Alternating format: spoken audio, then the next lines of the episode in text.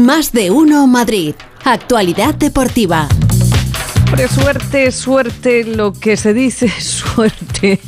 No hubo mucha. Félix José Casillas, ¿cómo estás? ¿Qué tal, Pepa? Buenas tardes. No va a quedar para el museo, ¿no? El, el partido Real Madrid-Barça de anoche en el Bernabéu. Para la historia de la Copa sí, porque todo clásico queda para para la historia, pero en cuanto a ser un partido bonito, ser un partido con cosas eh, que llamen mucho la atención, pues no. Hombre, el Madrid no tiró a puerta, el Barça hizo cerrojazo en el, en el Bernabéu, unos dicen que obligado por el Real Madrid, pero es verdad que el Barça de este año mucho del 1-0, del 0-1, pero bueno, ahora comentamos. Yo creo que lo primero, ya que estabas hablando también de la agenda, es, es agendar eh, porque con, esto de, la Copa, con los árbitros, y al final nos despistamos todos un poquito y tenemos ya, ya la Liga. La Liga vuelve y tenemos sábado Getafe y Atlético de Madrid y tendremos el domingo el Rayo y el Real Madrid. Aparte de la Fórmula 1, eh, que comienza este fin de semana la Fórmula 1, ya están rodando además entrenamientos, los primeros entrenamientos libres de la temporada en Bahrein. De momento bien Fernando Alonso, tercero, cuarto.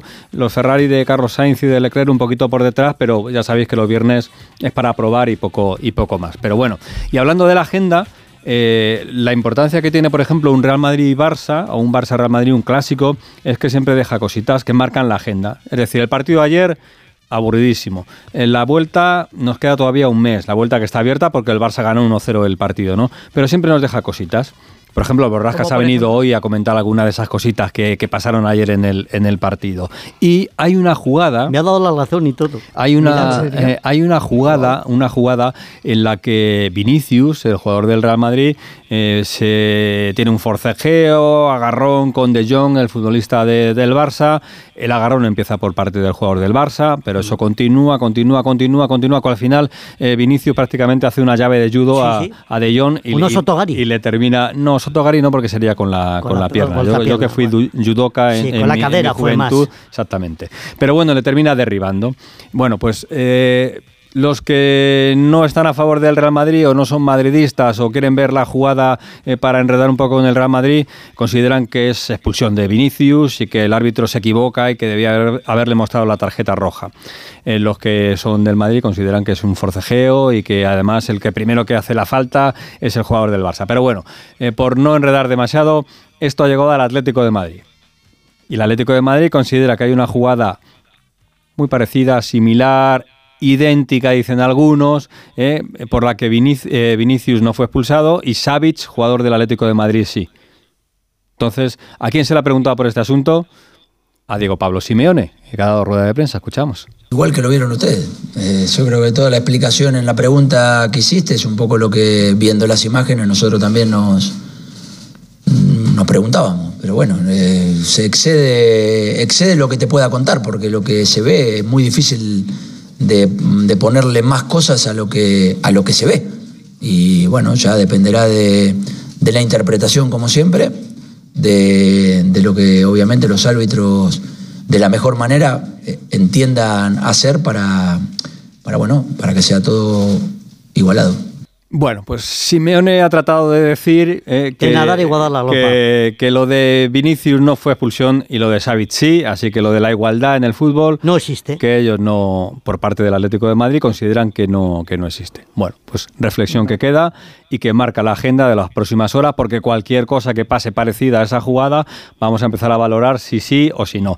Eh, Burgos estuvo en el, en el partido y Burgos vio la jugada. En el que hubo en la eh, primera parte. Y bueno, fue un partido de, de, cositas. Y sin expulsiones. Tensión. Está el borrasca. ¿No, ves, Pepa? No, ¿no ¿cómo no voy a estar enfadado? No, venga a meter, venga a meter, venga, a meter. Claro, como no voy a meter. Bueno, Burgos no va a dejar la firma de lo que fue el partido y de toda la polémica que rodea a este, a este Real Madrid y Barça que arrastra también al resto de la actualidad. Burgos ¿qué tal? Buenas tardes. Buenas tardes a, todos. De los peores clásicos, de los dos peores clásicos que he vivido yo en mi vida eh, profesional, no recuerdo un Madrid-Barça, Barça-Madrid tan deficiente desde el punto de vista futbolístico, más allá de que hubiera un remate entre los tres palos, que rechazó Courtois, que pegó en Militao, que no despejó Nacho Fernández en la línea y que se convirtió en el único gol del partido. La ocasión de que sí, que se iba fuera, que casi marca Ansu Fati y el disparo en el minuto ochenta y tantos de Rodrigo Goes a la izquierda de la portería de Ter Stegen. Y paren ustedes de contar, señores y señoras, No hay más del clásico. Bueno, hay más desde el punto de vista arbitral. Para mí, un arbitraje muy deficiente, muy malo de Munura Montero, pero malísimo. Yo creo que el partido se le fue de las manos desde un principio y tuvo que haber más sanciones disciplinarias por parte de los dos equipos. No te pueden protestar a la cara como te protestó Vinicius y no puedes permitir que haya un futbolista que haga 67 faltas por partido de manera impune. 67. Futbolístico. es un decir, muchas. Es un decir. Ah, pero no me digas esas cosas, Fer, porque es que si yo me las creo. Ya, ya lo sé, perdóname, es que Ya, verdad. bueno, Hablo, hablo para más gente que para. ¿Qué más? para Sí, que tiene otro tipo de cabeza, ya lo sí, sé. no, y, y- y que, bueno, me puede entender un poco más porque efectivamente la reiteración de faltas y sobre todo algunas faltas merecen, merecen un castigo. Eh, para mí, futbolísticamente, el fin futbolístico justifica los medios, siempre lo he dicho. En el mundo profesional del fútbol solo vale ganar, pero cuando se te ha llenado la boca con el ADN y con el estilo, te tienes que tapar un poco. Esto es para el Barça, Pepa. Yo te, te lo te Ah, voy. Ganó a los Simeone. El famoso, ayer el Barça jugó como un equipo muy pequeño y no me vale eso de, ya, es que no estaba ni Lewandowski, ni Pedri, ni Dembélé, ni Christensen. Os digo los que valieron los dos de arriba. ¿Queréis que os diga lo que valieron tanto Rapiña o Rafiña como Ferran Torres? Entre los dos, 130 millones de euros. He visto en el Bernabéu esta temporada a Osasuna, a Girona, a Real Sociedad y a muchos otros equipos sin tener a Pedri, a Lewandowski ni a Dembélé jugarle de tú a tú al Barça y generar ocasiones. Ayer al Barça no se lo vi, pero repito, le vale el 0-1 y mucho. Ahora, al Madrid que se lo hagan mirar. Ancelotti, háztelo mirar, Carleto. No solo por la posterior eh, rueda de prensa al partido, sino sobre todo por el partido. Es incomprensible que el Madrid hace nueve días le pegara un meneo en Anfield al Liverpool marcándole cinco goles y contra el Atlético y el Barça haga el ridículo. Futbolísticamente hablando, el ridículo.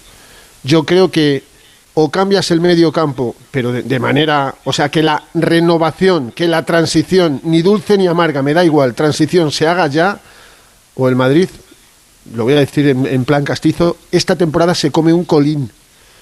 Digo en cuanto Liga, Copa del Rey, Champions, sí, ha ganado la Supercopa de Europa y el Mundial de Clubes. Eso no se lo va a quitar nadie, ni al Madrid ni a Ancelotti. Y luego, como que Ancelotti dice que si repetimos el partido del Bernabéu, creo que vamos a pasar y vamos a eliminar al Barça. ¿De verdad se lo está creyendo? Hombre, la autocrítica dentro me parece perfecto. La autocrítica hacia sus jugadores y hacia el equipo dentro, pero fuera no puedes hacer esas declaraciones, Carleto. No, no, no, es que son incomprensibles y hay mucho madridista mosqueado con todo esto. Y lo digo, eh, no puede jugar andando, no puede hacer en 72 minutos que jugó y se marchó enfadado un cambio de orientación, un pase maravilloso a Carvajal, que no fue gol de milagro, esa es una media ocasión, y robar una pelota en medio campo. Es lo único que hizo Tony Cross. Y Modric, bueno, es que es muy complicado cuando hay futbolistas que juegan andando. Y repito, ¿me podéis explicar la transformación del Madrid del 2-5 en Anfield al de los dos últimos partidos frente al Atlético y el Barça? Ah, que solo quiere jugar algunos partidos el equipo, que lo tiene señalado en el mapa.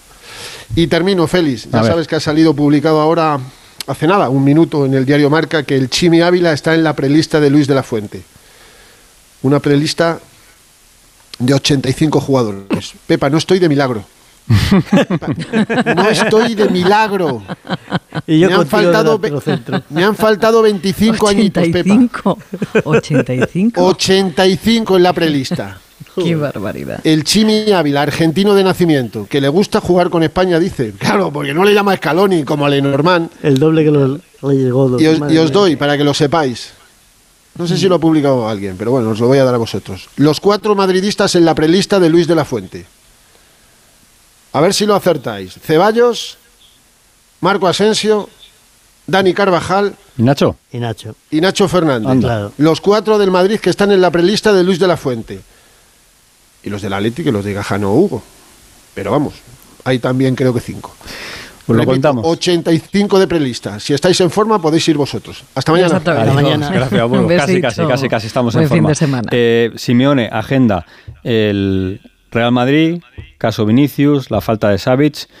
¿Y qué le parece a mm, Simeone que cuando se habla del 0-1, del 1-0, se hable de equipo cholista y que cuando el Barça lo haga parece que eso es una una Maravilla. maravilla? Escuchamos al Cholo. se posiciona un funcionamiento en determinada situación y por más que no se vea eso, aparece y cuando lo representa cualquier otro equipo es normal. Lo único que cuenta en este juego es ganar y obviamente hay distintas maneras de ganar y todas son buenas y hay que respetarlas y ser consecuente con lo que uno siente. Bueno, el Barcelona entendió que en ese momento necesitaba ese partido para ganar y lo representó de la mejor manera para llevarse adelante el primer partido de la eliminatoria. Le resultó cómodo, le resultó bien. Felicitar al Barcelona por su primer partido.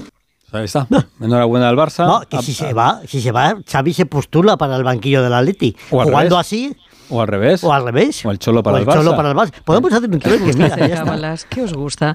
Oye, por cierto, dice Miguel Ángel, dice, las lágrimas de Fernando Burgos vienen bien para paliar la sequía. Sí. Eh, hay un poquito de Bueno, recochineo, es- pero es, es- que es Ana, Ana de es muy grande, es muy grande. Ana Granda dice, un rollo el Real Madrid-Barça, lo mejor, lo guapos que eran el árbitro y sus ayudantes. Ana es de las mías, que Sí, se sí, fijan no, lo Guapo era, pero malo. Ojo, ojo con los árbitros, es que hay ya árbitros que, que están más fuertes que los jugadores, ¿eh? Que antes era al, al revés y ahora hay jugadores que se acercan al árbitro y dicen, ojito que aquí el colegiado es, es fuerte, fuerte, como fuerte está Alejandro Mori, está también está para jugar. Eh, Jano, ¿qué tal? Buenas tardes. Hola Félix, ya me gustaría, ya me gustaría, pero no, los En la años... prelista no está, pero la lista del No, Atleti... Estoy yo en la prelista. Seré yo, señor, seré yo.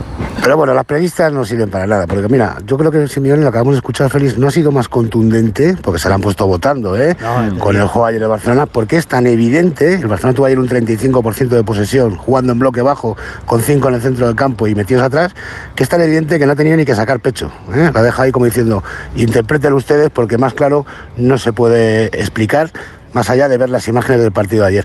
Pero bueno, eh, hay un dato, y ahí en tono de mea culpa, se nos ha pasado, y me consta que es muy importante. Félix, mañana Simeone cumple 613 Sí, señor. partidos al frente del Atlético de Madrid, supera a Luis Aragonés, con el que está igualado en 612.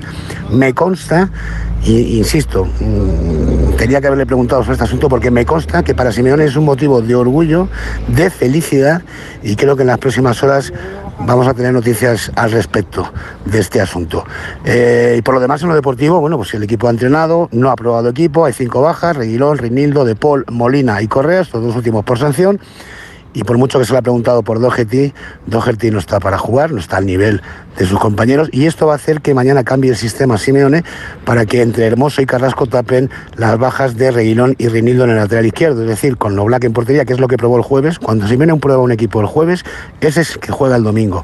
Black en portería, Jiménez, Savic, Hermoso en la línea de tres centrales, Llorente y Carrasco en los carriles, Coque, Barrios y Lemar, que le ha ganado la partida a Saúl en el centro del campo, y arriba Grisman y Memphis, como venimos eh, comentando tanto Hugo y yo a lo largo de la semana. Lemar que está entrenando espectacular, yo no sé qué le pasa luego en los partidos, que no le sale nada de lo que es entrenamiento, de verdad, parece otro jugador. Y mañana vamos a conocer la lista de convocados, se concentra el equipo feliz a las 2 de la tarde para recibir a un Sevilla que siempre es el Sevilla, por muy mal que esté, y siempre va a ser un bonito partido a las 9 de la noche del Cívita, es Atlético de Madrid-Sevilla.